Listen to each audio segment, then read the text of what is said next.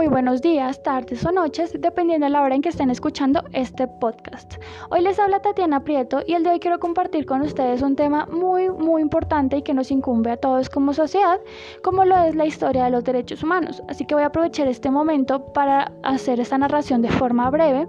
Sin embargo, quiero partir del hecho de definir qué son los derechos humanos.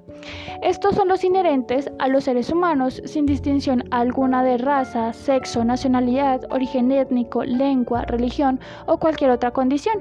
Entre los derechos humanos se incluye el derecho como por ejemplo a la vida, a la libertad, a no estar sometido ni a esclavitud ni torturas, a la libertad de opinión, de expresión, a la libertad del trabajo, entre muchos otros.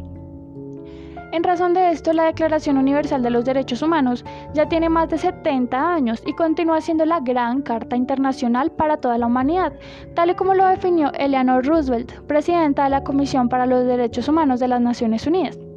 Sin embargo, antes de llegar a este momento de 1948, en la que la viuda del expresidente estadounidense Theodore Roosevelt presentó al mundo este documento, ya existían tratados que recogían la necesidad de otorgar un estatus único e igualitario a todos los seres humanos.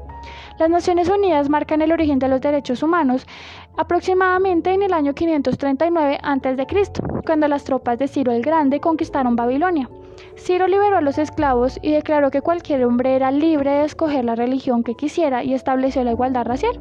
Estos y otros preceptos fueron grabados en un cilindro de barro conocido como el cilindro de Ciro, cuyas disposiciones inspiran los cuatro primeros artículos de la actual Declaración Universal de los Derechos Humanos.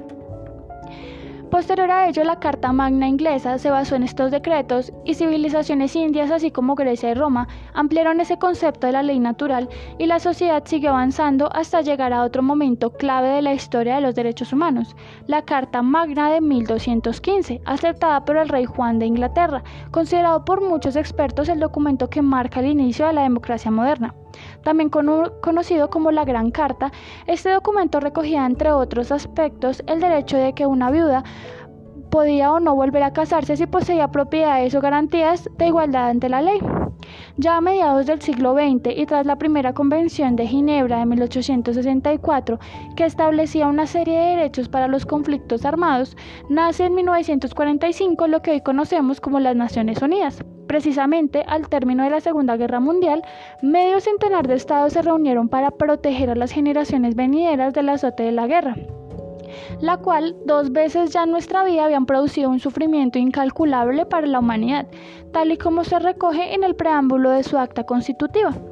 Para 1948, la nueva Comisión de los Derechos Humanos de las Naciones Unidas se había apoderado de la, intención, de la atención del mundo, bajo la presidencia dinámica de Eleanor Roosevelt, defensora de los derechos humanos por derecho propio y delegada de los Estados Unidos ante la ONU, la Comisión se dispuso a redactar el documento que se convirtió en la Declaración Universal de los Derechos Humanos.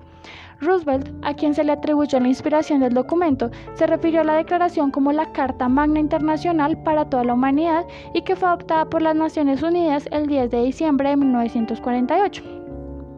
En tal documento se presentan al mundo los 30 artículos que componen esta declaración, que por primera vez actúa como una carta reconocida y aceptada internacionalmente y cuyo primer artículo es que todos los seres humanos nacen libres e iguales en dignidad de derechos y dotados como están de razón y conciencia deben comportarse fraternalmente los unos con los otros.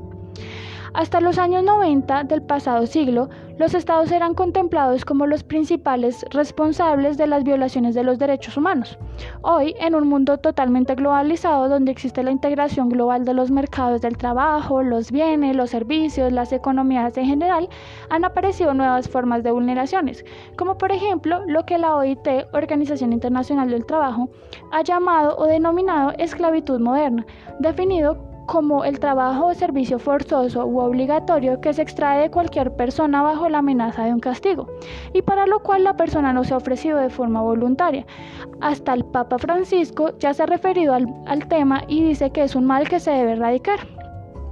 Es por ello que respecto a los derechos humanos se ha convertido en un asunto primordial también en el sector privado, debido al impacto que esto genera en las actividades de este medio. En este sentido, en el 2008, precisamente para acabar las vulneraciones tales como la supresión de la libertad sindical o trabajos forzosos en la esfera empresarial,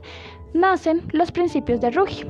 pero bueno, este podcast está siendo un poco largo, así que dejo el tema hasta aquí, espero en un nuevo podcast y hasta pronto.